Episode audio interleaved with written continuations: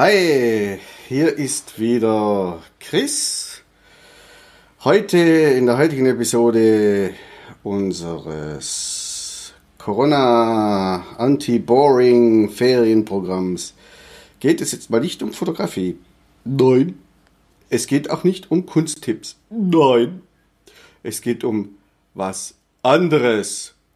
Und zwar in dieser Episode geht es um Isabel Holocher Knosp.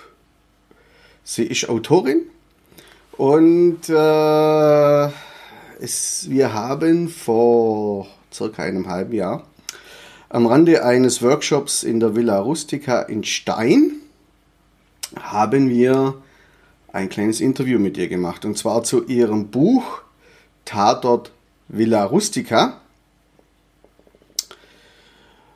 Und aktuell, ich glaube letzte Woche, ist ihr neues Buch erschienen. Das Buch heißt, wer könnte sich's denken?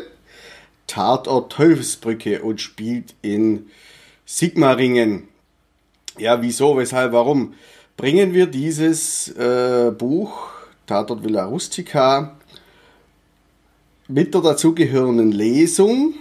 Die, der zweite Teil des Podcasts ist eine Lesung aus dem Buch, den Isabel selber hält, die, den wir mitgeschnitten haben, ebenfalls an dem Tag, also als wir das Interview gemacht haben, da war auch noch ein Workshop. Also wir hatten relativ gut zu tun an dem Tag. Was hat dieser, äh, dieser, äh, dieses Buch, was hat die Villa Rustica in Stein mit Irland zu tun? Hm. Zumal die Römer Irland, die Insel, nie erobert haben. Ja, das ist richtig. Aber es gab sehr enge Handelsbeziehungen zu Irland. Äh, und auch mit den Kelten, die dort gelebt haben. Die Römer bezeichnen die Insel, die Insel auch als Hibernia, ein Begriff, mit dem sie sich heute selber noch gerne titulieren und den sie selber noch gerne verwenden. Wahrscheinlich sahen die Römer einfach keinen Bedarf, die Insel zu erobern. Sie haben die Insel durchaus abgecheckt. Das ist richtig. Darauf weisen archäologische Funde nördlich von Dublin hin. Und zwar in Dromanag. Ich weiß nicht, ob das so richtig gesprochen ist. Also ich werde demnächst mal noch Gälisch lernen. Aber im Augenblick müsste halt mit meiner Aussprache, mit meinem ähm, Zungenschlag zufrieden sein. Vermutlich erfüllte Irland einfach nicht die Voraussetzungen, um erobert zu werden um kolon und um kolonial kolonialisiert zu werden. Das ist Leonie, kommt gerade aus dem Garten, man hört's. Oder ist der Sophie? Es gab einfach nichts Wertvolles zu holen und die Insel stellte, oder die Bewohner der Insel stellten schlicht und ergreifend keine Gefahr für das oder keine Bedrohung für das Imperium dar. Äh, vermutlich wurde deshalb auch nie äh, in Angriff genommen oder wurde im wahrsten Sinne des Wortes wurde die Insel nie von Römern angegriffen, sondern man unterhielt dort lediglich Handelsbeziehungen hin. Allerdings eines haben die Iren in Irland auf der grünen Insel mit den Schwaben hier im Hohenzollernischen gemeinsam. Beide wurden als Keltoi, als Kelten bezeichnet. Und das rechtfertigt dann schon, dass wir im Prinzip dieses Buch die Villa Rusti und die Villa Rustica in Stein in unseren Podcast aufnehmen.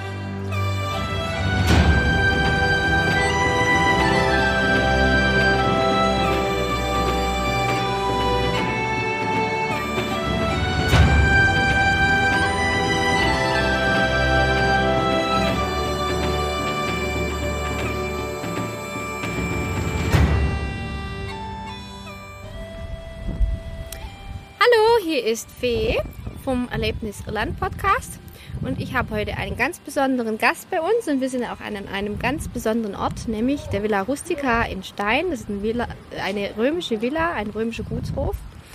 Und äh, hier spielt eine ganz besondere Geschichte, die die Isabel Holacher-Knosp geschrieben hat, nämlich Mord in der Villa Rustica. Und zwar Tatort Villa Rustica. Und äh, sie wird uns heute auch etwas über ihr Buch erzählen. Wir werden nachher auch einen Teil ihrer Lesung oder vielleicht auch schon eine ganze Lesung äh, nachher in unserem Podcast veröffentlichen. Und äh, sie wird sich euch jetzt einfach mal vorstellen. Hallo, mein Name ist Isabel Holocher-Knosp. Ich äh, lebe in Albstadt und bin hier in Hechingen in die Schule gegangen, ins Gymnasium, hatte hier auch Lateinunterricht und äh, Latein war mein Lieblingsfach. Daher kommt auch mein großes Interesse an den Römern. Und ähm, Geschichte war auch eins meiner Lieblingsfächer und deshalb ist es so, dass meine Bücher eigentlich immer auch einen geschichtlichen Bezug haben, aber spielen in der heutigen Zeit, aber immer mit Bezug auf die Geschichte.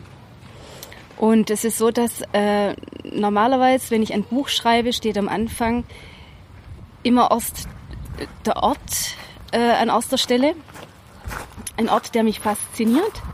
Oftmals sind es auch Kraftorte.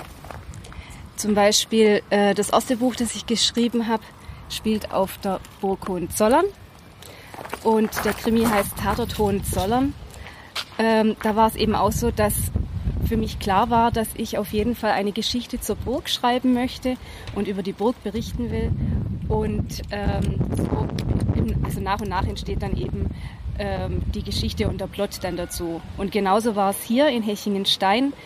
Ich war ähm, schon öfter hier und ähm, an ruhigeren Tagen, auch bei Festen, wenn das große Römerfest war oder wenn Keltenfeste mhm. stattfanden. Und ähm, ja, dieser Ort hat einfach eine ganz besondere Ausstrahlung. Ähm, wahrscheinlich ist es auch ein Kraftort hier. Mhm. Und ähm, so entstand die Idee, dass ich hier eine Geschichte spinne. Mhm. Und die Hauptperson, die Uschi, die macht ja äh, auch bei der Burg Hohenzollern äh, ihre Runden. Und ähm, die darf natürlich auch hier nicht fehlen, gell? Genau, die Uschi Lemle äh, ist meine Ermittlerin, meine Detektivin. Und ähm, ja, da hat mich äh, die Miss Marple ein bisschen inspiriert dazu. Äh, Uschi ist eine pensionierte Lehrerin, äh, die sich ja, der langweilig ist und die sich was dazu verdienen möchte. Und deswegen hat sie angefangen, auf der Burg Hohenzollern äh, Führungen anzubieten.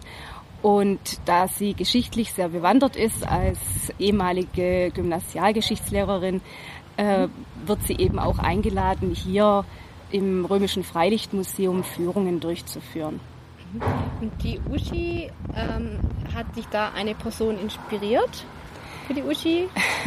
Die Uschi setzt sich aus verschiedenen Frauen zusammen, die mich in meinem Leben fasziniert haben, ja. Mhm. Mhm. Das finde ich ganz besonders spannend, dass du da einfach auch ein bisschen biografischen Bezug dann hast, aber trotzdem deine Fantasie natürlich auch hast äh, gestalten lassen. Das finde ich sehr spannend und ich finde auch dein Stil, wie du das Buch geschrieben hast, diesen Tatort Villa Rustica, finde ich besonders spannend, weil du da einfach auch viel Herzblut drin hast. Das haben wir schon gesehen ich möchte es auch nicht diesen, dieses Buch spoilern, aber ich kann schon soweit sagen, dass es sich wirklich lohnt, auch den Tatort Villa Rustica zu lesen. Schön. Mhm. Ja, der Christoph springt ja auch immer wieder und gibt Anweisungen. Ja, also von dem werdet ihr nachher auch noch was hören. Äh, ja, wobei ich muss dazu sagen, es gibt ja sehr viele Krimis, wo es eben äh, irgendwelche Kommissare gibt, ein Ermittlerteam. Und für mich war eigentlich von Anfang an klar, dass ich ähm, in dem Bereich zu wenig bewandert bin. Und ähm, das, was häufig kritisiert wird bei irgendwelchen Krimis, äh, dass Polizisten äh, sagen, das ist völlig realitätsfremd. Dem wollte ich eben entgehen, indem meine Ermittler keine Kommissare sind, keine mhm. Polizisten sind, sondern dass ich eine Lehrerin genommen habe mhm. äh, da ich ja selbst Lehrerin bin. Mhm. Ja. Und dann konntest du dich natürlich dann auch besser in diese Person mit einbeziehen. Genau, genau. Mhm. Ja. Ähm, wenn man jetzt nicht unbedingt ortskundig ist, ähm, kannst du kurz nochmal erklären, was, welche Orte du in der Villa Rustica benutzt hast in deinem Buch? Also es ist so, dass die äh, Geschichte der Krimi, der spielt äh, an einem Wochenende im August im Römischen Freilichtmuseum beim großen Römerfest. Und ähm, sämtliche Bereiche der Villa, die gesamte Anlage, wird im, im Krimi beschrieben. Also es beginnt im äh, Tempelbezirk. Ähm, da findet zu Beginn eine, eine Schatzsuche statt. Mhm. Und äh, man lernt aber auch die Räume der Villa kennen. Ähm, ja, und wie gesagt, also sämtliche, sämtliche Außenanlagen auch. Ja. Und dein Lieblingsort in der Villa Rustica? Das muss jetzt nichts mit dem Krimi zu tun haben, aber.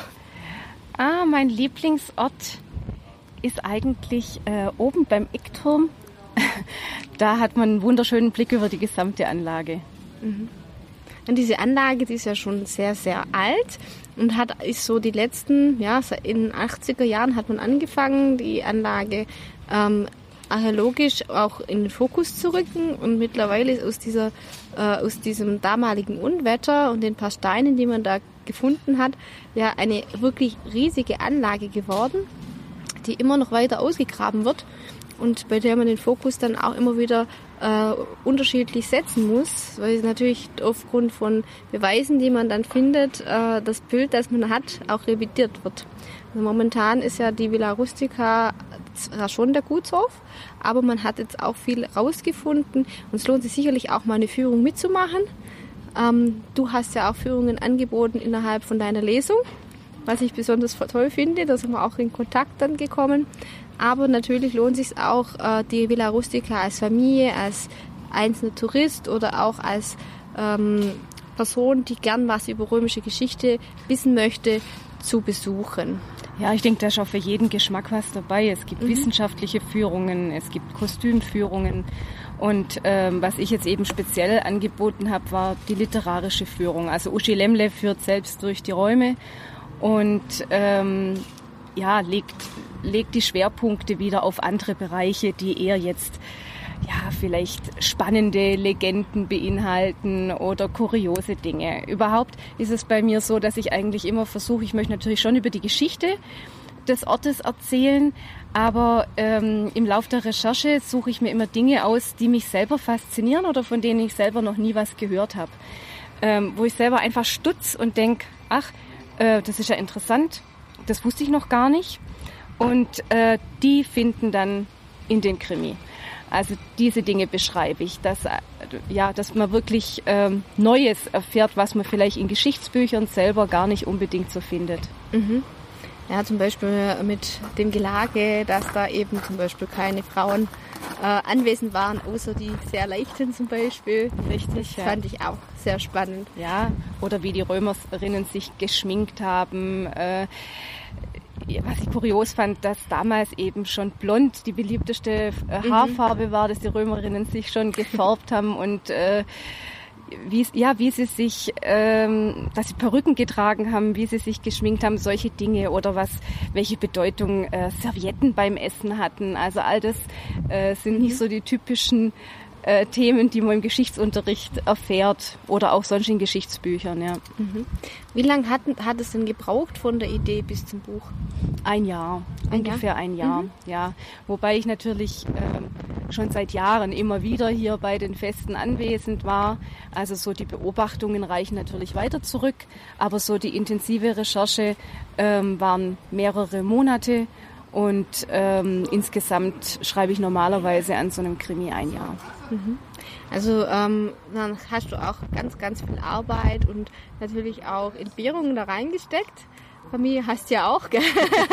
Die wollen natürlich dann auch ja, zwischendurch schon. mal äh, was von der Mama haben. Genau, also der Sommerurlaub fiel zum Beispiel flach, mhm. weil mitten äh, in der Ferienzeit einfach das Römerfest stattfand und obwohl ich das jetzt schon mehrfach gesehen habe, habe ich gesagt, die, die Erlebnisse müssen einfach frisch sein und das muss ich nochmal frisch einbauen und nur so kann man dann authentisch berichten und ähm, ja, mhm.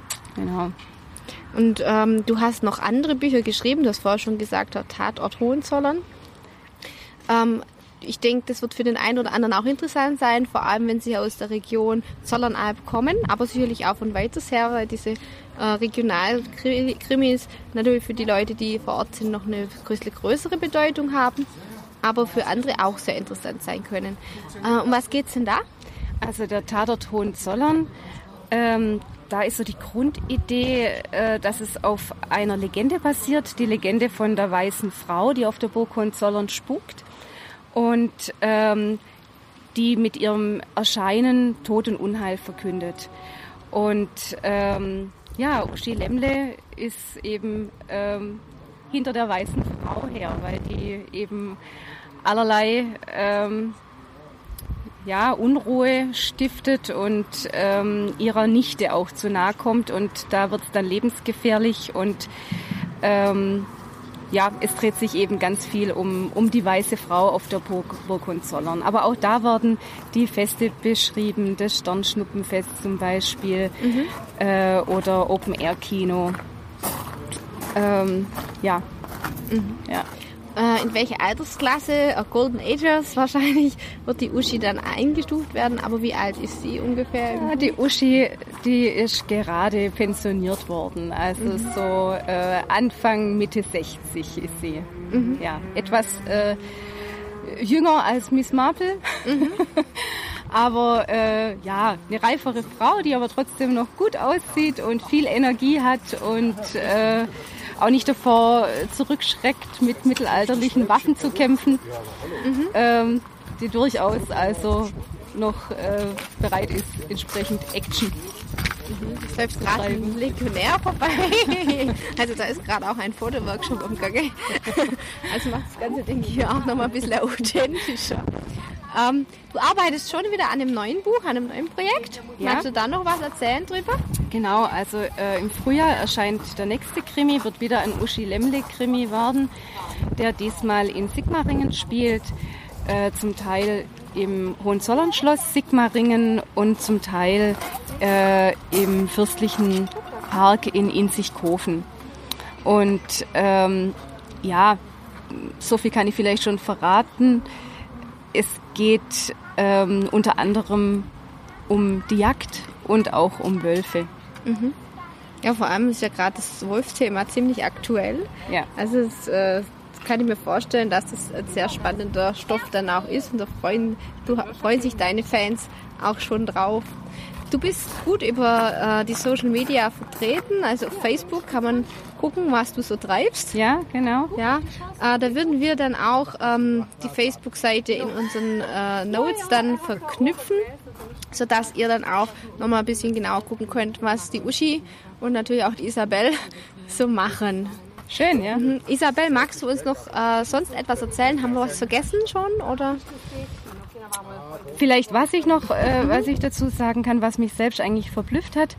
Ich schreibe noch gar nicht so lange. Ich schreibe erst seit 2015 und äh, im letzten Jahr kam eben als Debüt mein Tatort Hohenzollern raus und was für mich selbst eben überraschend war, dass ähm, das so gut ankam und sich so gut verkauft hat, dass der Tatort Hohenzollern zu einem regionalen Bestseller geworden ist hier in der Region. Mhm. Und ähm, ja, das freut mich natürlich sehr. Mhm. Und damit hatte ich jetzt nicht unbedingt gerechnet. Ja, ja aber es ist ja besonders schön, wenn du dann auch positives Feedback bekommst. Ja.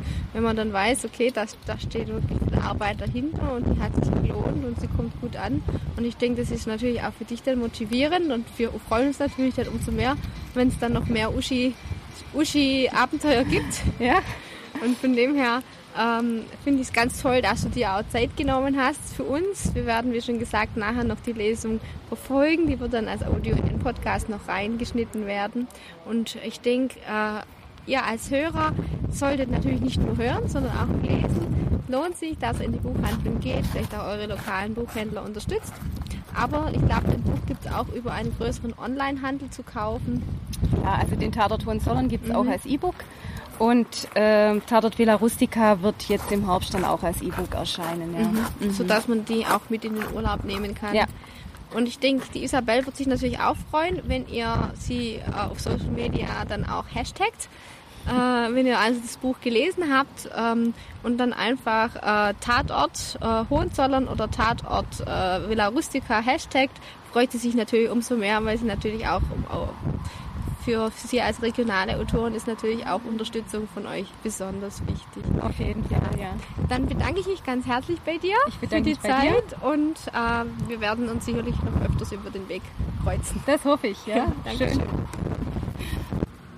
Also wir ergänzen noch, warum wir das jetzt eigentlich für die Erlebnis Irland-Folge auch haben, ist, dass die ähm, Nichte, Die Nichte Clara ja, von Uschi Lemle, die, ähm, die reist im Hohenzollern-Krimi, reist sie nach Irland und Uschi Lemle muss deswegen ihren Australian Shepherd hüten und hat den Pflegehund dann an der Backe, weil die Clara in, in Irland ist. Und die Uschi macht sich dann auch äh, Gedanken eben, ja, sie war schon zweimal in Irland, ähm, wie das wohl im Herbst ist, weil die Clara geht äh, Ende Oktober und ähm, ja, überlegt sich eben dann auch Irland, ja, das, das Land, ähm, wo, der, wo das Brauchtum eben herkommt von, von Halloween.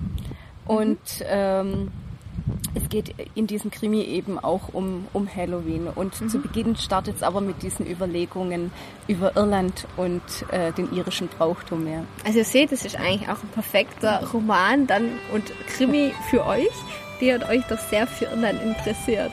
Also geht, wenn sobald es veröffentlicht ist, werden wir es nochmal bei uns auf der Seite auch erwähnen. Geht jetzt in den Bücherladen, kauft regional und freut euch an, am irischen Halloween und an Uschi und ihrer Nichte. Ja, wir marschieren jetzt auch weiter wie die Legionäre hier und äh, wünschen euch einen schönen Tag. ja, Dankeschön.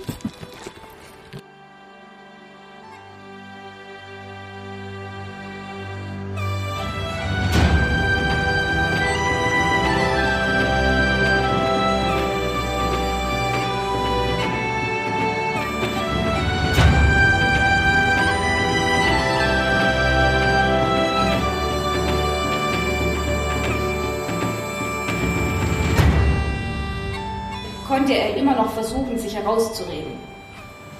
Zugegeben, die Chance war gering, dass man ihm glauben würde, aber das war letztlich belanglos. Vor Gericht zählten nur Beweise. Und beweisen konnte man ihm erstmal gar nichts. Nicht solange sich die Ware noch auf dem Museumsgelände befand. Die nächste Gelegenheit, sich hier so frei bewegen zu können, würde sich erst beim nächsten Römerfest wieder bieten. In zwei Jahren. Nein, das kam nicht in Frage. Schließlich hatte er bereits im Darknet einen Interessenten gefunden, der ganz scharf auf die Lieferung war. Der Käufer wollte anonym bleiben, aber er hatte deutlich gemacht, dass er beinahe alles dafür zahlen würde. Er war jedoch gewiss nicht bereit, noch länger zu warten. Schon jetzt war er äußerst ungeduldig und fragte täglich nach, wo die Ware blieb. Er würde die Sache durchziehen. Wenn in den nächsten zehn Minuten keiner hier aufkreuzte, dann würde voraussichtlich auch niemand mehr kommen. Er setzte sich auf ein Mauerfundament, steckte eine Zigarette an und starrte in die Nacht hinein. Nichts regte sich. Die Grillen zirpten, sonst war alles ruhig. Vielleicht hatte man das Scheppern im Lager ja gar nicht gehört. Als er das Gefühl hatte, lange genug gewartet zu haben, verstaute er den Zigarettenstummel in der Vordertasche seines Rucksacks und tastete sich zur südlichen Mauer vor. So, von der Ecke aus waren es genau fünf Schritte gewesen. Eins, zwei, drei, vier und fünf. Hier musste es sein.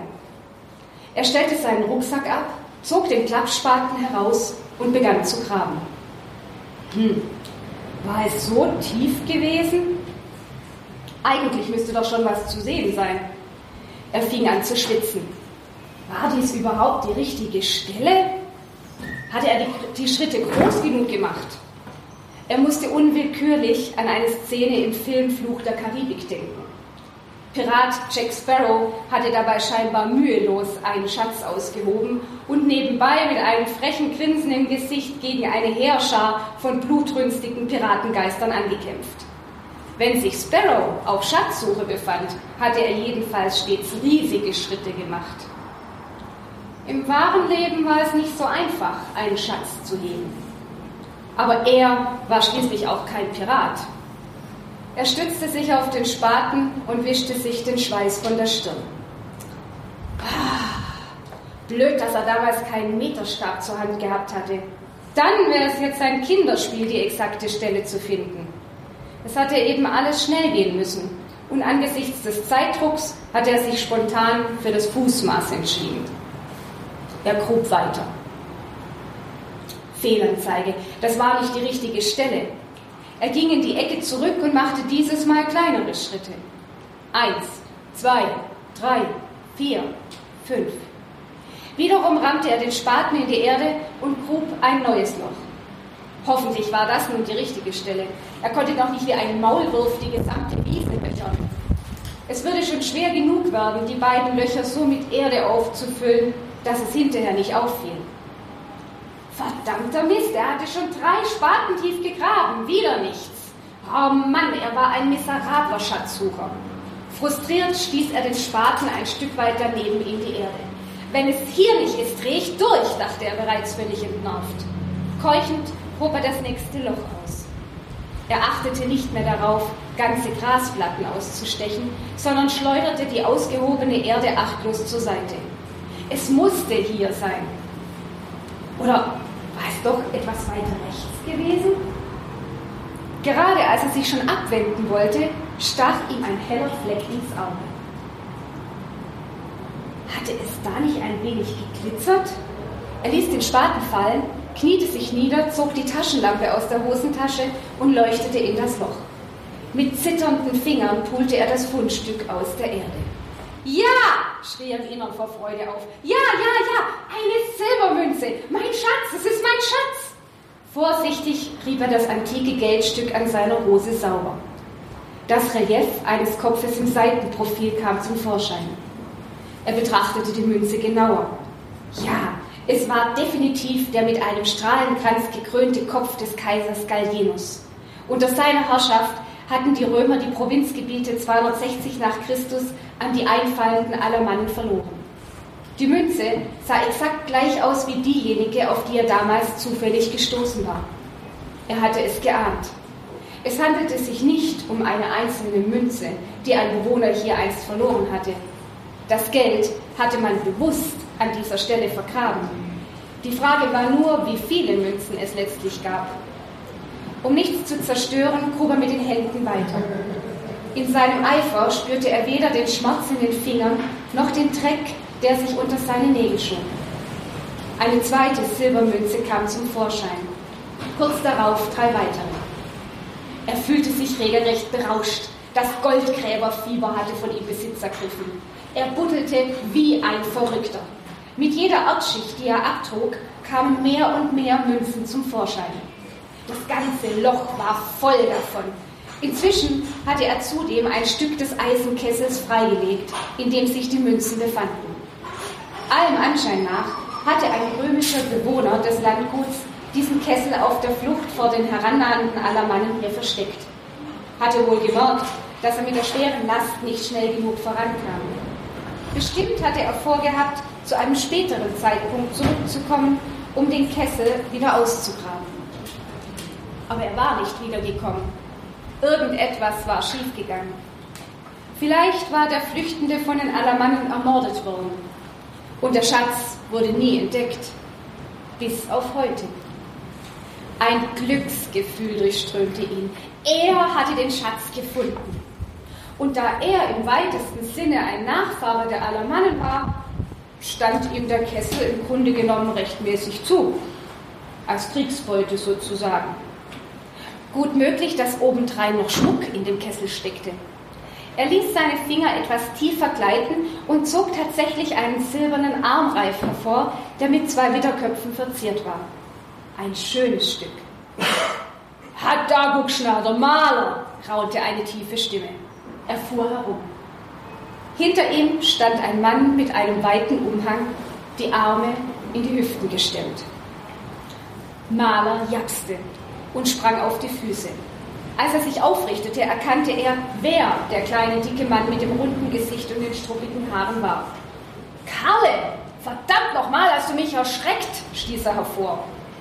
Karle setzte ein breites Grinsen auf und meinte, Hast du schlechtes Gewissen? Maler stellte sich so vor das Erdloch, dass es halbwegs durch seine Beine verdeckt wurde. Was versteckst du denn dahinter? Fragte Karle und reckte den Hals, um einen Blick auf das Loch werfen zu können. Nix, was dich angeht, grunzte Maler. Karle ignorierte die Abfuhr. Heidenei, sagte er leichthin und nickte anerkennend. Hast einen Römerschatz gefunden? Er machte unvermittelt einen Schritt zur Seite, doch Maler reagierte schnell und verstellte ihm erneut den Blick. Karle rieb sich den Nacken und räusperte sich. Ich wusste gar nicht, dass du so archäologisch interessiert bist. Du weißt aber schon, dass du das nicht behalten darfst. Das hier ist allein meine Sache, sagte Maler barsch. Karle grinste noch etwas breiter. Das war mal allein deine Sache. Bevor du den abartigen Krach gemacht hast, bist du über den Zementmischer geflogen. Er lachte. Das hast du bis Hechingen gehört. Maler lachte nicht.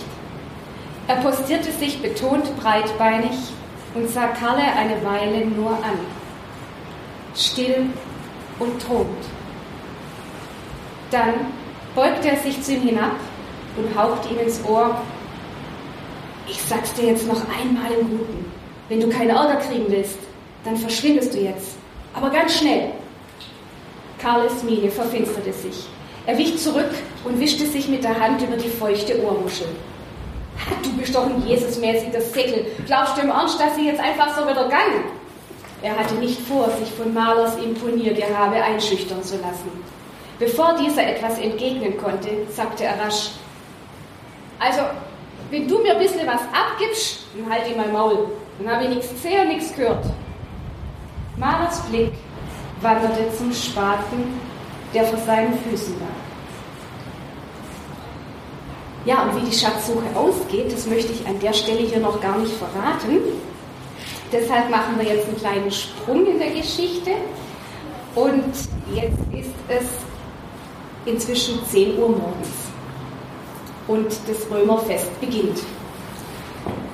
Ein langgezogener, durchdringender Schrei zerriss die Stille. Der Augur zuckte zusammen und blickte auf. Im selben Moment entdeckte er ihn den Unheilbringer. Der Falke schoss über das tiefblaue Firmament hinweg, stieß nochmals einen Schrei aus und kreiste dann majestätisch über dem Areal der Villa Rustica. Das Gesicht des Auguren verfinsterte sich. Der Vogel war aus Westen gekommen, der Himmelsrichtung des Todes und der Dunkelheit. Der Vogelseher ließ die erhobenen Arme sinken und wischte sich unwirsch die Schweißtropfen mit dem Arme seiner Toga von der Stirn. Das Zeichen war eindeutig. Die Götter waren missgestimmt.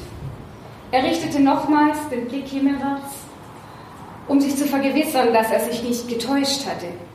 Doch der Falke zog nach wie vor über ihren Köpfen seine unheilvollen Kreise. Ein anschwellendes Gemurmel drang an sein Ohr. Die Zuschauer wurden ungeduldig.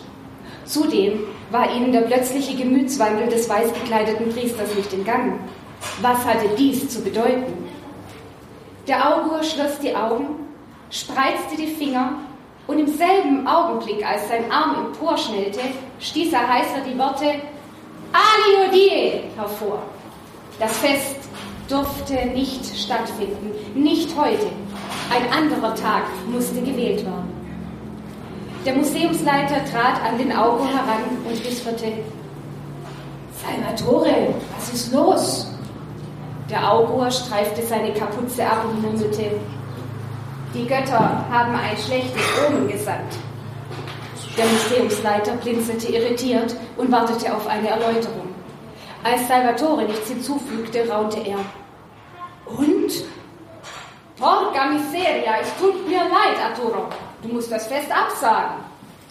Arthur stutzte kurz, lachte dann jedoch auf und klopfte dem Autor locker auf die Schulter. Ha, ach was, Salvatore, du machst Witze. Es ist ein traumhafter Morgen, da lacht das Götterherz bestimmt. Salvatore sah ihn streng an. Ich mache keine Witze. Hast du den Falken gesehen? Er ist aus Westen gekommen. Es ist mir egal, aus welcher Richtung der Vogel gekommen ist. Wir können doch nicht wegen diesem Vieh das Fest absagen, zischte Arthur. Mama mia, wir müssen. Es bringt Unglück, den Willen der Götter zu missachten, beharrte Salvatore. Als er Arthurs bohrenden Blick bemerkte, schob er rasch ein Leider nach. Der Museumsleiter schnappte nach Luft. Er musste sich beherrschen, nicht lautstark zu fluchen. Das kommt gar nicht in Frage, Vogel hin oder her. Schau mal, um uns herum warten jede Menge Besucher, die Eintritt für dieses Fest bezahlt haben. Und vor diesem Tor, er deutete auf das Holztor des Eingangsportals, stehen 200 Akteure und fragen sich, wann sie endlich reingelassen werden. Die Leute denken, wir ticken nicht ganz richtig, wenn wir das Fest ohne Grund absagen. Der Augur heftete den Blick eine Weile unentschlossen auf das rote Holztor. Dann drehte er sich langsam um und betrachtete stirnrunzelnd das Feuer, das vor ihm in einer großen gusseisernen Schale loderte. Wir können es versuchen, murmelte er. Wie? Was meinst du? fragte Arthur und linste nervös zum Eingangsportal. Wir können es versuchen, sagte Salvatore erneut, dieses Mal bestimmter. Vielleicht lassen sich die Götter durch ein Opfer gnädig stimmen. Arthur seufzte erleichtert auf. Ein Opfer. Super, so machen wir das. Eine Opferzeremonie war eh vorgesehen. Er sah nervös auf seine Uhr. Ah, wir sind spät dran. Hast du alles, was du brauchst? Salvatore nickte. Na dann leg los. Arthur trat einen Schritt zurück und schenkte dem Publikum ein strahlendes Lächeln. Mit seiner aufrechten Haltung, der drahtigen Gestalt und den markanten Gesichtszügen ähnelte er auf verblüffende Weise dem berühmten Kaiser Caesar. Die kurze Toga und der rote Mantel verstärkten den Eindruck noch. Es fehlte nur der Lorbeerkranz. Salvatore verhüllte seinen Kopf mit der Toga und konzentrierte sich einige Sekunden ausschließlich auf das Feuer. Dann riss er seinen Krummstab mit dem silbernen Schlangenkopf empor und rief: Salve, Jupiter, Optimus, Maximus! Ich bitte dich, nimm dieses Opfer aus meinen Händen an, sei gnädig. Ich bitte dich um das gute Gelingen dieser Feier. Eine leichte Brise kam auf und trieb Salvatore den beißenden Rauch ins Gesicht mehr funktioniert, kann sein? Funktioniert das noch, das Mikro? Ja? Okay.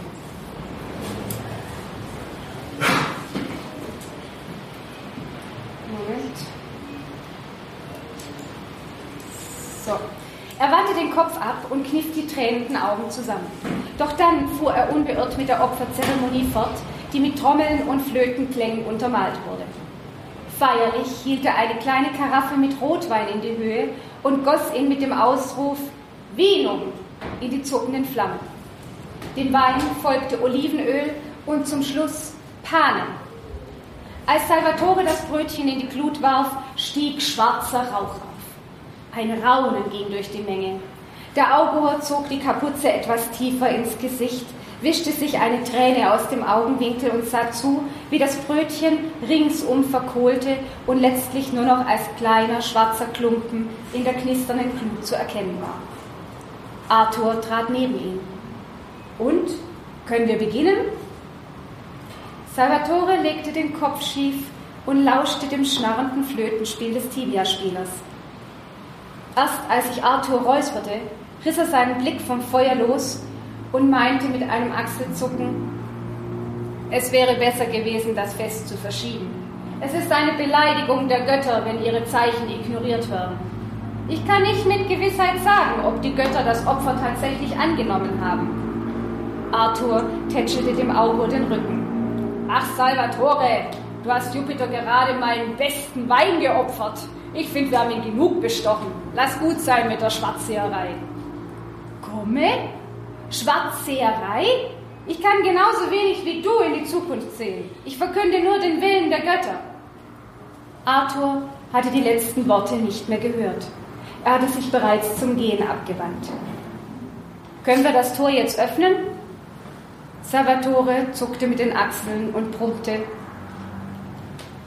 Fuck quod vis. Tu, was du nicht lassen kannst. Knarrend öffnete sich das rote Holztor des weißgetünchten Portals. Ein Trompetenspieler blies lautstark zum Einmarsch, woraufhin sich die Akteure eilig gruppierten und in Bewegung setzten. Trommeln, Leiern und Flöten begleiteten den Zug und schufen einen feierlichen Rahmen. Vorneweg tänzelte eine Schar sich windender Schlangenfrauen mit einer Medusa in ihrer Mitte durchs Tor, die sogleich vom Publikum unter heftigem Applaus in Empfang genommen wurde. Die silbergrünen Kleider der Tänzerinnen glitzerten verführerisch und zogen alle Blicke auf sich, insbesondere diejenigen der Männer. Danach marschierte das Volk der Alamannen ein, die mit stolz erhobenem Haupt die jeweiligen Stämme repräsentierten und mit ihren verschieden, verschiedenfarbigen Tuniken, den Fellmänteln, Kettenhemden und Lederschuhen mächtig Eindruck machten. Den Alamannen folgten die Keltenstämme mit ihren charakteristischen karierten Mänteln und Hosen. Da sowohl die Alamannen als auch die Kelten eine große Zahl an Kindern mitgebracht hatten, erweckte der Einzug der Familien die Assoziation einer kleinen Völkerwanderung. Sogar der eine oder andere Hund trottete im Pulk mit. Viele der germanischen Männer trugen zerzauste Bärte und lange offene Haare in diese kleinen Zöpfchen geflochten hatten. Die Frauen und Mädchen wirkten im Gegensatz zu den Männern weit weniger wild und beeindruckten mit teils aufwendigen Flechtfrisuren. Dunkel und dröhnend erklang auf einmal die Tuba, das blecherne Signalinstrument des römischen Heeres, und kündigte die Soldaten an, die daraufhin im Gleichschritt einmarschierten. Die Spitze der Legion bildeten die hoch angesehenen Träger des Feldzeichens Achillefer und Signifer genannt. So manches Kind schlupfte ängstlich hinter seine Mutter, als die finster dreinblickenden Männer mit den Tierfellen auf dem Kopf vorüberschritten. Während die römische Legion durch das Eingangsportal stapfte, stimmte sie im Rhythmus der Trommel einen Sprechgesang an. Der Gleichschritt wurde diszipliniert eingehalten, selbst wenn der Zug sich gelegentlich staute. Notfalls machten die Soldaten kleinere Schritte oder marschierten auf der Stelle, um im Rhythmus zu bleiben. Die Legionäre trugen Lanzen und rechteckige Holzschilde, die mit den rot-gelben Symbolen der Einheit bemalt waren und in der Mitte einen eisernen Schildbuckel aufwiesen. Die Brustpanzer und Helme aus Gold und Silberblech glänzten in der Sonne und so manche der Zuschauerinnen erfreute sich an den muskulösen Beinen der Soldaten, die durch die Kürze der Tuniken besonders gut zur Geltung kamen. Die Römerinnen präsentierten sich dagegen in bodenlangen Gewändern, die durch ihren kunstvollen Faltenwurf an Eleganz nicht zu überbieten waren. Den Abschluss bildeten zwei römische Soldaten auf schwarzen Pferden, die unter den staunenden Blicken der Zuschauer durch das Tor ritten. Uschi befand sich in der Gruppe der Römerinnen. Dank des verspäteten Beginns hatte sie es wieder erwarten doch noch geschafft, beim Einzug der Akteure dabei zu sein. Allerdings waren sämtliche Parkplätze in der Nähe des Freilichtmuseums schon besetzt gewesen, sodass sie gezwungen war, auf einer gemähten Wiese im Tal zu parken. Der Weg zum Museum führte zwar weitgehend durch den Wald, aber da es stets bergauf ging, war sie ziemlich ins Schwitzen gekommen. Da half es auch nicht, dass sie sich mit dem Museumsprospekt immer dann, wenn sie das Gefühl hatte, unbeobachtet zu sein, Luft in den Ausschnitt fächelte. Uschi lächelte den Zuschauern, die links und rechts des Eingangsspalier standen, huldvoll zu und bemühte sich, nicht über den Saum ihrer Tunika zu stolpern. Eigentlich sollte die Tunika knapp bodenlang sein, um noch gehen zu können. Da Uschi mit ihren 1,65 indes nicht gerade die größte war, schleifte ihr Kleid aber auf dem Boden. Sie hatte ihr Römerinnen-Outfit kurzfristig bei einem Kostümversand im Internet bestellt. Und da es leider erst am Vortag eingetroffen war, hatte sie keine Zeit mehr gehabt, es ändern zu lassen. Letztlich war sie froh gewesen, es überhaupt noch rechtzeitig für das Römerfest erhalten zu haben. Die weiße Tunika, für die sie nur einen erstaunlich niedrigen Preis zahlen musste, wirkte keineswegs billig und wies hübsche Details auf. Am Saum und an den Schultern war der Stoff mit goldenen Bordüren bestickt und ein Unterbrustband aus rotem Samtstoff mit goldenen Ranken zauberte ein überaus vorteilhaftes Dekolleté. Am besten gefielen Uschi indes die Schulterschorten aus rotem Chiffon, die locker über ihre Arme fielen und bei jedem Schritt wunderschön flatterten. Zufrieden hatte sie festgestellt, dass das zarte Tuch zudem die Narbe an ihrem linken Oberarm kaschierte, die sie sich im letzten Sommer bei einer unerfreulichen Begegnung auf der Burg Hohenzollern zugezogen hatte. Nach einer Stunde intensiven Stylings hatte Uschi in den Spiegel gesehen und zufrieden festgestellt, dass ihr wahrhaftig eine stolze Römerin der gehobenen Schicht entgegenblickte. Im Lauf der Jahre hatte sie viele römische Ausgrabungen im In- und Ausland besichtigt und war jedes Mal wieder aufs Neue von der Fortschrittlichkeit der Römer beeindruckt gewesen. Auch das Freilichtmuseum in Hechingen-Stein rund um die entdeckten Mauerreste der Villa Rustica hatte sie schon des Öfteren besucht. Sei es bei Festen wie dem großen Römerfest oder wegen Projekten, die sie im Fach Geschichte mit ihren Schülern durchgeführt hatte. Deshalb hatte sie auch nicht lange gezögert, als ihre Freundinnen Katrin und Nina sie gebeten hatten, beim diesjährigen Römerfest auszuhelfen. Die beiden waren engagierte Mitglieder im Förderverein des Römermuseums, der dieses Fest im zweijährigen Rhythmus im August veranstaltete. Als Uschi ihnen kürzlich erzählt hatte, dass sie früher Geschichtslehrerin am Gymnasium gewesen war und sich seit ihrer Pensionierung als Burgführerin auf der Burg Hohenzollern etwas hinzuverdiente, waren sie hellhörig geworden und hatten Uschi überredet, an dem Wochenende im August die eine oder andere Führung in der Villa zu übernehmen. Eine männliche Stimme klärte das Publikum darüber auf, dass dieses Zusammentreffen von Römern, Alamannen und Kelten auf dem Römerfest durchaus seine Berechtigung habe, da die verschiedenen Volksgruppen zu Zeiten der Römer meist friedlich nebeneinander hergelebt und kriegerische Auseinandersetzungen nur in Ausnahmefällen stattgefunden hatten. Die bäuerliche Urbevölkerung in dieser Region ist keltischen Ursprungs gewesen und war selbst nach der Eroberung durch die Römer zahlenmäßig dominant, erklärte der Sprecher. Im Laufe des dritten Jahrhunderts nach Christus wurde die römische Provinz jedoch endgültig von den Alamannen erobert. Sie vertrieben die Römer und zogen mordend und plündernd durch das römische Hinterland. Auch die Villa Rustica in Stein blieb nicht verschont und wurde niedergebrannt. Um die Mitte des dritten Jahrhunderts nach Christus verließen die Bewohner das Landgut im Zuge der alamannischen Übergriffe. Nach der Erläuterung der Charakteristika der einzelnen Volksgruppen bezogen die Akteure ihre Lager. Da das Römerfest über das gesamte Wochenende gefeiert wurde und viele der Akteure von weit her angereist kamen, nächtigten sie innerhalb der römischen Anlage. Mit dem auf dem gesamten Areal aufgestellten Zelten der Darsteller glich das Freilichtmuseum einem Pfadfinderlager. Die weißen Zelte ähnelten sich vom Stil her, was darüber hinwegtäuschte, dass es separate Lager für die Römer, Alamannen und Kelten gab, die jeweils ein Stück weit voneinander entfernt eigene Gemeinschaften bildeten. Katrins Zelt stand in der hintersten Reihe des Alamannenlagers. Das Sonnendach vor dem Eingang hatte sie liebevoll dekoriert. Um das Holzgestänge windeten sich bunte Blumengirlanden aus Papier und an den Seiten hingen rote Schiffontücher herunter. Schon von weitem hörten sie, dass ihre Freundin gerade eine Schimpftirade losließ, die vermutlich ihrem Mann galt. Uschi zögerte. Konnte man das stören? Doch Nina zuckte nur mit den Achseln und nickte ermutigend. Hallo, klopf, klopf, ist jemand da? rief Uschi und strich mit den Fingern über die Eisenstäbe eines Windspiels, das als Glocke diente.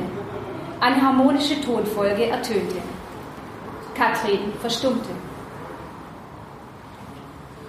Nach einer kurzen Phase des Schweigens folgte ein helles, langgezogenes Ja, einen Augenblick. Einen Moment später öffnete sich die Zeltplane und Katrin streckte ihren karottenroten Lockenkopf heraus. Kommt rein, rief sie betont fröhlich. Sie trug eine ockerfarbene Tunika, die ihre mollige Figur auf elegante Weise verhüllte und zugleich ihre Weiblichkeit betonte. Das erdige Ocker harmonierte perfekt mit ihren roten Haaren, den nussbraunen Augen und der goldenen Kette, die sie um den Hals trug. Gut siehst du aus, stellte Uschi fest und umarmte ihre Freundin. Im Inneren des Alamannenzelts war die dicke Luft geradezu greifbar. Katrins Mann saß vornübergebeugt auf einem Feldbett und schnürte sich gerade mit mürrischem Gesicht die Lederschuhe. Uschi kannte ihn aus Erzählungen ihrer Freundin, hatte ihn bislang aber noch nie zu Gesicht bekommen. Er war ein Musterbild von Alamanne.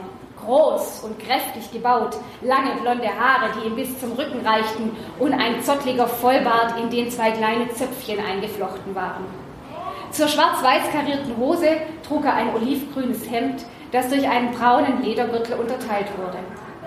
Als er den Kopf hob und Nina erblickte, hellte sich seine Miene augenblicklich auf. Seine schlechte Laune war wie weggeblasen. Oh, hallo, haben wir Besuch? Er erhob sich mit gebeugtem Kopf und richtete sich erst zu seiner vollen Größe auf, als er in der Mitte des Zeltes stand. Selbst an dieser Stelle streifte er beinahe die Decke. Wie ein Bär tappte er mit ausgebreiteten Armen auf Nina zu und umarmte sie herzlich. Nina verschwand in seinen Pranken. Hallo Frank, sagte sie vergnügt und tätschelte ihm den Rücken. Er trat einen Schritt zurück und beäugte sie. Wow, stieß er aus. Also dieses Schlangenoutfit gefällt mir noch besser als das Apollo-Kleid vom letzten Mal. Er nickte anerkennend. Ganz schön sexy. Da passt nur mal auf mit diesen Italienern. Nina grinste, riss dann die Augen weit auf, fuhr sich züngelnd über die Lippen und gab ein langgezogenes Zischen von sich. Dann drehte sie sich wirbelnd um ihre eigene Achse, ließ ihre Hüften kreisen und schlängelte gekonnt die Arme, sodass die daran befestigten silbernen Schleier effektvoll flatterten. Alle lachten. Doch Uschi entging nicht, dass Katrins Lachen etwas schrill klang und sie unmerklich am Ausschnitt ihrer ockerfarbenen Tunika herumzupfte. Nachdem Nina ihre kurze Showeinlage beendet hatte, wandte sich Katrins Gatte an Uschi, um sie mit einem äußerst festen, ja beinahe schmerzhaften Händedruck zu begrüßen. Hallo, ich bin der Frank. Äh, freut mich, sagte Uschi und versuchte unauffällig ihre gequetschten Finger zu lockern. Äh, Uschi Lemle, aber sag einfach Uschi zu mir. Schön, sagte Frank und machte eine einladende Geste. Willkommen im Lager der Allermannen. Das sechseckige Zelt war relativ geräumig und bot für zwei Personen ausreichend Platz. Katrin hatte die Möbel geschickt arrangiert und neben der Schlafstätte auch noch Tischchen, Stühle und eine Truhe untergebracht. Ich muss schon sagen, ihr habt sie richtig heimelig. Gibt es einen bestimmten Grund, weshalb ihr so ein Luxuszelt habt? Auf Katrins Gesicht stahl sich ein stolzes Lächeln. Naja, Frank ist schließlich ein Allermannenfürst. Sag bloß, entfuhr es Uschi, dann bist du der Allermannenfürst, den Nina heiraten wird? Prompt sanken Katrins Mundwinkel herab und Uschi hätte sich am liebsten auf die Zunge gebissen. Frank winkte ab. Nein, ich muss leider die Rolle des abgewiesenen Fürsten spielen.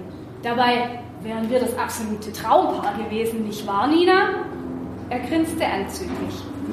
Uschi hatte das dringende Gefühl, etwas zur Ehrenrettung von Katrin sagen zu müssen. Doch Frank kam ihr zuvor und nahm seine Frau in den Arm. Aber ich hatte ja schon eine wunderschöne Allermannenfrau an meiner Seite, sagte er wohlwollend. Was will man mehr? Katrin lächelte kurz, rückte dann allerdings ein Stück weit von ihm ab. Naja, dein Konkurrent ist schließlich auch um einiges jünger als du, sagte sie keck. Der passt allein schon vom Alter her besser zu Nina. Mal ganz davon abgesehen, dass er verdammt gut aussieht. Ach was, widersprach Frank und fasste Katrin etwas enger in der Taille. Ihr Weiber steht doch auf reife Männer. Was wollt ihr denn mit so einem unerfahrenen Grünschnabel? Also am attraktivsten sind meiner Meinung nach sowieso die Gladiatoren, hielt Nina dagegen. Ich sag euch Mädels, die sind vielleicht knackig, Allein schon diese muskulösen Oberarme. Sie schaute versonnen drein und genoss es offenbar Frank mit ihrer Schlaumerei ein wenig zu ärgern. Ich habe da einen gesehen, fügte sie mit den Augenrollen hinzu. Eine absolute Sahneschnitte. Also den Gladiatorenkampf dürfen wir uns auf keinen Fall entgehen lassen. In diesem Moment öffnete sich die Zeltplane ein Spalt breit und ein Alamanne mit roter Mütze lugte herein. Hallo Jörg, begrüßte ihn Katrin freundlich. Komm doch rein. Hm, ist lieb von dir, Katrin, aber ich wollte nur Frank Bescheid geben, dass es losgeht. Wie sieht's aus, Frank? Bist du soweit? Frank hob ächzend sein Schwert vom Boden auf und steckte es in den Gürtel. Unvermittelt war seine schlechte Laune zurückgekehrt. Klar, ich komme ja schon, sagte er lustlos. Er warf Katrin einen verdrießlichen Blick zu. Ja, ich muss mich in dieser Elendsitze rumprügeln, während Madame im Schatten hockt und den knackigen Gladiatoren zuschaut. Er streifte sich ein Haargummi vom Handgelenk, zwirbelte seine Haare zu einem Strang und formte daraus in Sekundenschnelle den typisch germanischen Zwebenknoten, den er kunstvoll am Oberkopf mit dem Gummi fixierte. Und deine Kopfschmerztablette hat, hat, hat übrigens überhaupt nicht geholfen. Ach, das schaffst du schon, sagte Katrin verlegen. Hast du deinen Tee ausgetrunken? Frank griff nach der Emailletasse, die auf dem kleinen Holztischchen stand, und trank den Rest des Tees in einem Zug aus. Habe ich ihm extra nach meinem Geheim Geheimrezept gekocht, sagte Katrin zu ihrer Freundin. Mit einem Augenzwinkern fügte sie hinzu, hilft gegen Kopfschmerzen und Übellaunigkeit. Die Fliege saß kopfüber an der Decke und putzte sich. Nachdem sie ihre dünnen Vorderbeine zur Genüge, zur Genüge gesäubert hatte, drehte sie brummend eine Runde durchs Zelt. Er nahm weder das Brummen noch das Stimmengewirr der Passanten wahr. Tief versunken betrachtete er das Schwert, das vor ihm auf dem Boden lag. Sein rechtes Auge zuckte nervös. Die Fliege setzte sich auf seinen Oberarm, angelockt vom Geruch seiner Ausdunstung. Mit einer raschen Handbewegung scheuchte er sie fort, erhob sich dann schwerfällig und begann sich anzukleiden. Als erstes zog er den mit, Metallblättchen besetzten Gürtel von der Stuhllehne, schloss ihn über der Tunika und befestigte den Dolch daran. Dann band er den Schutz aus metallbeschlagenen Lederstreifen um, legte mit geübten Griffen die Beinschienen an und schlüpfte in die Sandalen. Zum Schluss zog er das Kettenhemd über den Kopf, befestigte die Armstulpen und setzte den Helm auf, dessen Wangenklappen ihm fast bis zur Schulter reichten. Er schnaufte. Das Kettenhemd fühlte sich steif an und lag so schwer auf seinen Schultern, dass er das Gefühl hatte, in einem eisernen Korsett zu stecken. Dennoch wollte er nicht darauf verzichten. Er hatte noch nie ernsthaft gekämpft. Ob das Kettenhemd ihm ausreichend Schutz bieten konnte? Gegen Schnitte, ja. Aber was war, wenn er ein Schwert in den Bauch gerammt bekam? Vorsichtig fuhr mit dem Daumen über die Klinge des Langschwerts. Na! Er riss die Hand zurück. Obwohl er das Metall kaum berührt hatte, zerschnitt ihm die Klinge sofort das Fleisch und hinterließ einen feinen Schnitt, aus dem nun Blut hervorquoll. Er wollte es nicht tun. Es widersprach all seinen Prinzipien. Es war allerdings die einzige Möglichkeit, um endlich wieder Frieden zu finden. Manchmal gab es keine Lösung, keine richtige Entscheidung. Alles fühlte sich falsch an. Man musste abwägen und Dinge tun, die mit dem Gewissen nicht zu vereinbaren waren. Aber zeigte sich nicht gerade darin Stärke und Charakter?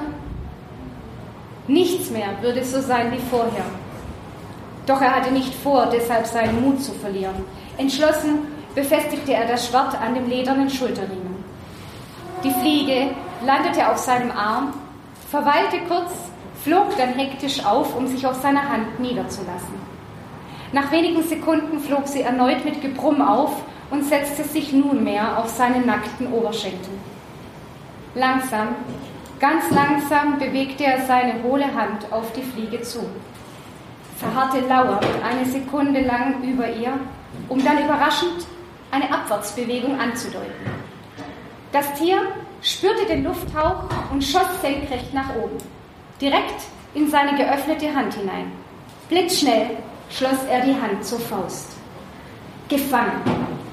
Die Fliege brummte empört, strampelte mit den Beinen, versuchte zu entkommen und schlug dabei die zarten Flügel aber und abermals gegen die Finger, die sie umschlossen. Er spürte ihre Verzweiflung wie sie panisch zappelte und um ihr kleines Leben kämpfte. Er drückte die Faust etwas fester zu. Jetzt zappelte sie nicht mehr. Sie war völlig ruhig, harrte ihrem Ende entgegen. Gemächlich verließ er das Zelt, öffnete dann seine Faust und beobachtete, wie die Fliege taumelnd davonflog. Du musst vorausschauend sein und schnell. Controllate la linea, herrschte der Centurio die römischen Soldaten an, die rasch Haltung annahmen und ihre Aufstellung perfektionierten. Mit seinem blauen Mantel, dem querstehenden Kamm aus rot gefärbtem Pferdehaar, auf dem goldverzierten Helm und dem silbernen Rangabzeichen auf der Brust machte der Hauptmann mächtig Eindruck beim Publikum. Ha, was für ein aufgeblasener Gockel, dachte Frank und grinste abfällig. Er lehnte am Stamm einer Buche, kaute auf einem Grashalm herum und beobachtete, wie die Römer eine lange Linie bildeten und im Gleichschritt näher rückten. Die Wand aus roten Schilden kam ihnen in erstaunlich schnellem Tempo entgegen. Die Körper der Soldaten waren gänzlich hinter den Schutzschilden verborgen, nur das eine oder andere Schwert blitzte gefährlich in der Sonne auf. Von den Gesichtern der Soldaten war unter den silbernen Helmen nicht viel zu erkennen. Dennoch strahlten die Männer eine Unerschrockenheit aus, die eine beängstigende Wirkung hatte und keinen Zweifel daran ließ, dass man es mit außergewöhnlich tapferen Kriegern zu tun hatte. Im Takt ihrer Schritte hatten sie einen Sprechgesang angestimmt, der nicht nur Einigkeit demonstrierte, sondern auch eiserne Entschlossenheit. Dieser ganze Aufmarsch diente nur einem Zweck. Sie wollten die Alamannen einschüchtern.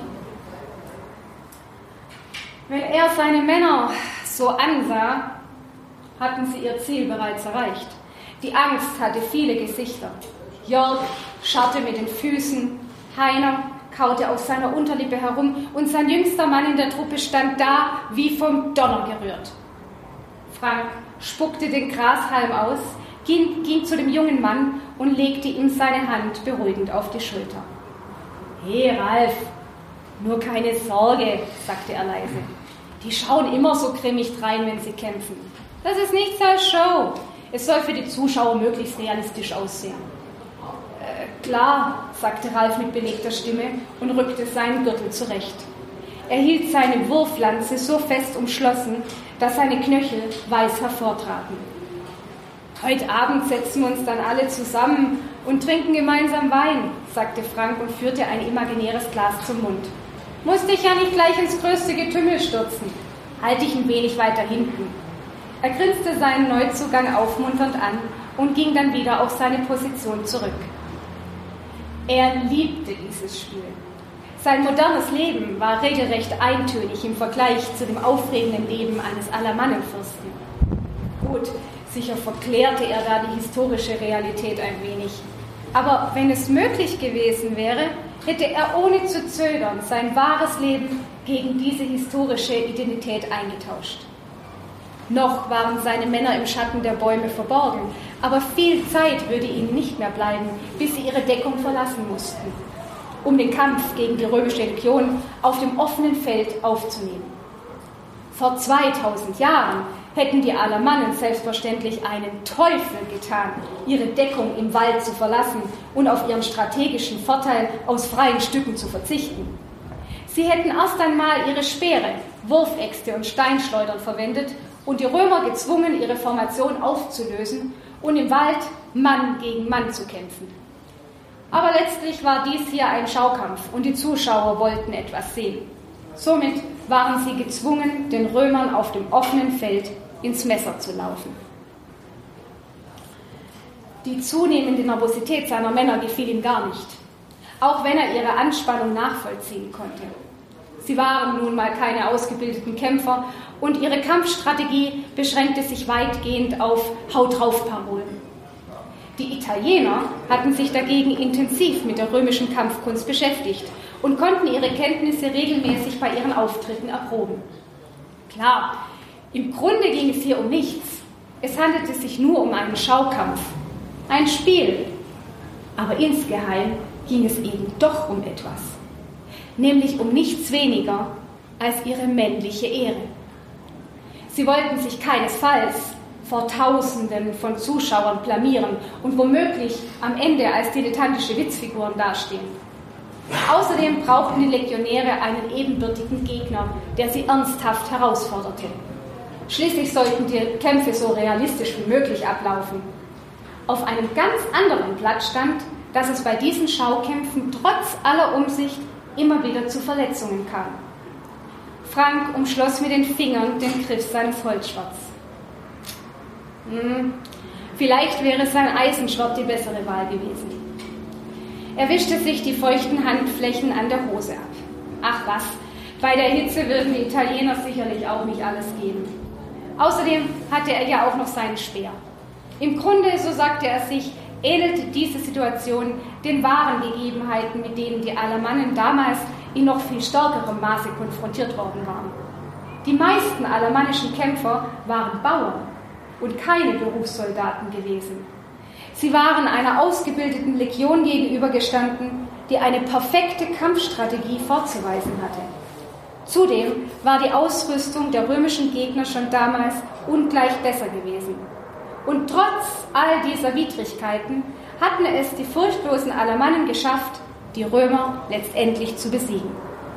Und wie hatten sie das geschafft? Indem sie dem Feind eine Mordsangst eingejagt hatten. Männer, schaut euch das mal an! Die Feiglinge in ihren Miniröckchen verstecken sich hinter ihren Schilden und trippeln rum wie die Hühner. Es wird Zeit, dass wir diesen Memmen mal zeigen, wie richtige Männer kämpfen. Frank ließ seinen Arm mit dem Schwert nach oben schnellen und hielt einige Sekunden in dieser Siegerpose inne. Als alle Augen auf ihn gerichtet waren, schrie er, Echte Männer brauchen keine Helme. Wir zeigen stolz unser Haupt und können ungehindert in alle Richtungen schauen. Nein, wir brauchen kein Blech am Kopf, denn wir sind viel mutiger. Er schlug mit seinem Holzschwert auf sein Schild und schüttelte seinen Kopf so heftig, dass sich sein Zwebenknoten löste und die langen Haare wild umherflogen. Seine Männer nickten zustimmend und schlugen synchron gegen die Schilde. Haben wir es nötig, uns hinter Rüstungen zu verstecken? Nein, denn wir sind viel stärker, grölte Frank aufs Neue, streifte das Hemd ab und straffte stolz wie ein Indianer seine nackte Brust. Müssen wir im Gleichschritt marschieren und Befehle befolgen? Nein, denn wir sind freie Männer und entschlossen zu kämpfen. Wieder ließ er sein Schwert krachend auf das Schild knallen. Los, wir geben den Römern jetzt kräftig eins aufs Maul. Wetten, dass die eine scheiß Angst kriegen, wenn wir gleich mit Geschrei auf sie losstürmen? Damit rechnen die nämlich nicht. Frank machte einen Sprung hinaus aufs freie Feld. Das gleißende Sonnenlicht blendete ihn so sehr, dass er im ersten Moment gar nichts mehr sehen konnte. Aber den Italienern erging es nicht besser, im Gegenteil. Weil sie Richtung Süden marschierten, mussten sie direkt in die Sonne schauen. Er holte tief Luft drehte sich mit erhobenem Schwert zu seinen Männern um und schrie so laut, dass sich seine Stimme überschlug. Auf sie mit Gebrüll! Sein gellender Schrei war weithin zu hören und fuhr den römischen Soldaten durch Mark und Bein. Mit weit aufgerissenen Augen und gefletschten Zähnen stürmte Frank los der stampfenden Wand entgegen. Sie mit Gebrüll! echoten seine Männer und schwangen ihre Speere über dem Kopf. Dann preschten sie wie ein wild gewordener Wespenschwarm aus dem Wald heraus, um ihre Gegner zu attackieren. Die Speere zischten durch die Luft und prallten gegen die Schilde der Römer. Als sie nah genug herangekommen waren, durchbrachen sie die Wand aus Schilden und drängten in die entstehenden Lücken. Nun begann der Kampf Mann gegen Mann. Und nun beginnt der Kampf gegen das Telefon. Gegen das Telefon das vermutlich meins ist, da ich nie ein Telefon benutze und auch nicht weiß, wo es ist. Aber heute muss es natürlich, äh, Entschuldigung, unglaublich, unglaublich. Mitten im Kampf. Okay, also, super Timing. Ja, also gut. Wo waren wir? Ähm, auf sie mit Gebrüll. Dann preschten sie wie ein wild gewordener Wespenschwarm aus dem Wald heraus, um ihre Gegner zu attackieren. Die Speere zischten durch die Luft und prallten gegen die Schilde der Römer. Als sie nah genug herangekommen waren, durchbrachen sie die Wand aus Schilden und drängten in die entstehenden Lücken. Nun begann der Kampf Mann gegen Mann, da waren wir schon. Frank riss sein Schwert in die Höhe, zielte auf den Hals des nächstbesten Römers und deutete einen Hieb an. Sein Gegner befolgte die Spielregel und ließ sich ins Gras fallen. Frank hatte sich kaum umgedreht, da rammte ihm jemand das Schild gegen die Hüfte. Der Stoß traf ihn so überraschend, dass er das Gleichgewicht verlor und taumelnd zu Boden fiel. Der Angreifer warf sein Schild zur Seite und ließ sich auf ihn fallen. Als Frank sah, wer das Schwergewicht war, konnte es kaum glauben. Es war kein Römer, der ihn da gerade platt machte, sondern einer seiner eigenen Leute. Karle, keuchte er, bist du noch ganz dicht? Der stieß ihm zur Antwort das Knie gegen den Oberschenkel. Frank fluchte, schlang dann voller Wut seine Arme um Karle und riss ihn herum. Die beiden Männer rollten ein Stück weit ineinander verkeilt über die Wiese und kamen zu Füßen eines Römers zum Halten, der amüsiert auf die sich balgenden Alamannen herabsah. Frank errang nach einigem Hin und Her schließlich die obere Position. Das war allerdings nur ein scheinbarer Vorteil, denn dafür hatte er nun einen Dolch an der Kehle, den Karle urplötzlich aus seinem Gürtel hervorgezogen hatte. Wo ist der Kessel? krächzte Karle. Frank war sich sicher, dass Kalle ihm gewiss nicht in aller Öffentlichkeit die Kehle durchschneiden würde. Er blöffte nur. Kessel? schnaubte er. Ich weiß nicht, wovon du redest. Noch während er sprach, packte er Kalles Handgelenk und entwand ihm den Dolch. Wenn du mich weiter naufst, erzähle ich deiner Frau von den Schulden. Um seinen Worten Nachdruck zu verleihen, richtete er die Spitze des Dolchs auf Karles Stirn. Dieser riss verängstigt die Augen auf und stammelte, ist gut, ich hab's verstanden. Frank wälzte sich von ihm herab und brummte, mit dir, fetter Zecke, werde ich ja wohl noch fertig. Dann stand er auf, spuckte neben Karle verächtlich auf den Boden und stürzte sich ins Kampfgetümmel. Schon war ein Römer zur Stelle, der ausholte und sein Schwert in Franks Schild bohrte. Ralf kam ihm zu Hilfe und drängte den Soldaten mit dem Schwert ab. Leider übersah er dabei den Römer, der aus der anderen Richtung heranstürmte und ihm den vermeintlichen Todesstoß verpasste. Pass auf, dass keiner über dich stolpert, rief Frank. Ralf tat wie geheißen und brachte sich durchs Gras robbend in Sicherheit. Frank beeilte sich derweil, einem Kameraden zu helfen, der von zwei Römern gleichzeitig angegriffen wurde. Er holte gerade erneut aus, da traf ihn ein donnernder Schlag in den Rücken. Er fuhr herum. Welcher Idiot griff ihn denn da von hinten an? War das etwa schon wieder der Karle? Mitnichten. Der Mann, der ihm gegenüberstand, war äußerst muskulös und trug eine römische Rüstung. Sein Helm bedeckte das Gesicht fast vollständig. Lediglich die Partie um die Augen herum war frei. Als Frank den hasserfüllten Blick des Mannes wahrnahm, schnellte er erschrocken zurück. Verflucht nochmal, warum war dieser Mann denn so in Rage? Das war nicht gespielt, der meinte es ernst. Er sah so wütend aus, als wolle er ihm beim nächsten Atemzug den Schädel spalten. Was soll das? schrie er. Idiota! Der römische Soldat ignorierte sein Geschrei. Er knurrte etwas und setzte dann blitzartig zum Sprung auf ihn an. Die Wucht des Aufpralls warf Frank kurzerhand um. Er lag eingeklemmt unter seinem Schild begraben und wusste gar nicht, wie ihm geschah. Doch bevor er sich wieder aufrappeln konnte, saß der Angreifer bereits auf ihm und drückte ihn mit der ganzen Schwere seines Gewichts nieder. Frank japste nach Luft. Er lag eingequetscht da und war in dieser Position vollkommen hilflos. Endlich bekam er einen Arm frei, ruderte mit dem Schwert umher, strampelte mit den Beinen und versuchte gleichzeitig den Mann, der immer noch auf ihm hockte, hochzustemmen. Da der Mann damit beschäftigt war, ihn niederzudrücken, konnte er wenigstens nicht gleichzeitig mit seinem Schwert zustechen. Frank ließ sein Schild los und versuchte stattdessen mit der freien Hand an seinen Dolch heranzukommen, den er am Gürtel befestigt hatte. Da das Schild durch das Gewicht des Mannes auf seinen Bauch gepresst wurde, kam er allerdings nicht an den Gürtel heran. Er musste diesen Typen irgendwie loswerden. Doch gerade als Frank erneut mit aller Kraft gegen seine Last andrückte, rollte sich der Römer überraschend von ihm herunter und holte im selben Augenblick mit dem Schwert zum Schlag aus. Ein brennender Schmerz ließ Frank laut aufheulen. Die Klinge hatte die Haut an seinem Oberarm aufgeschlitzt. Er ließ sein Schwert fallen und wollte gerade die Hand auf die klaffende Wunde drücken, als er die Schwertspitze über sich aufblitzen sah. Da wusste er, dass es aus war.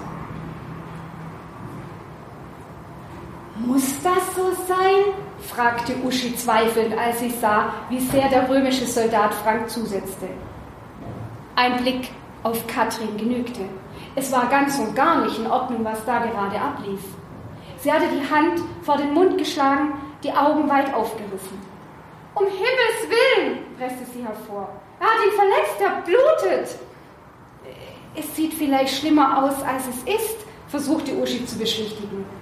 Gleichzeitig dachte sie aber, hoffentlich ist es nicht schlimmer, als es aussieht. Was, was macht er denn da? stammelte Katrin und beugte den Oberkörper vor, um besser sehen zu können. Uschi begriff sofort, was ihre Freundin meinte. Der römische Soldat hatte sich neben Frank gekniet und hielt das Schwert mit der Spitze nach unten gerichtet, direkt über dessen Kopf. No, no, no! erklang die schrille Stimme einer italienischen Frau über den Kampflärm hinweg. Uschi stockte der Atem. Der Römer schien jeden Moment die Klinge in Franks Kopf jagen zu wollen. War der Mann völlig durchgedreht oder gehörte das noch zum Spiel? Sie schaute Nina an. Doch die sonst stets so gefasste Freundin stand mit offenem Mund da und starrte verdattert zu den Kämpfenden hinunter. Nein, dies war kein Spiel. Es war blutiger Ernst. Ja, und an dieser Stelle endet die Lesung. Und wenn Sie nun gern wissen möchten, wie die Geschichte weitergeht, dann können Sie das in meinem Buch selbst tun. Ich hoffe, es hat Ihnen gefallen. Trotz kleiner Unterbrechung. So, jetzt hoffe ich, dass dir diese Episode gefallen hat. Danke, dass du zugehört hast. Ich hoffe, wir konnten dir ein, paar, ein bisschen Zeit vertreiben. Die Episode war auch länger wie sonst, also schon fast über eine Stunde. Wenn dir die Episode gefallen hat, dann lass uns doch ein Like oder einen Kommentar da. Und schau wieder rein. Bald geht's weiter mit unserem Anti-Boring-Programm gegen Corona. Bleib gesund und vor allem bleib daheim.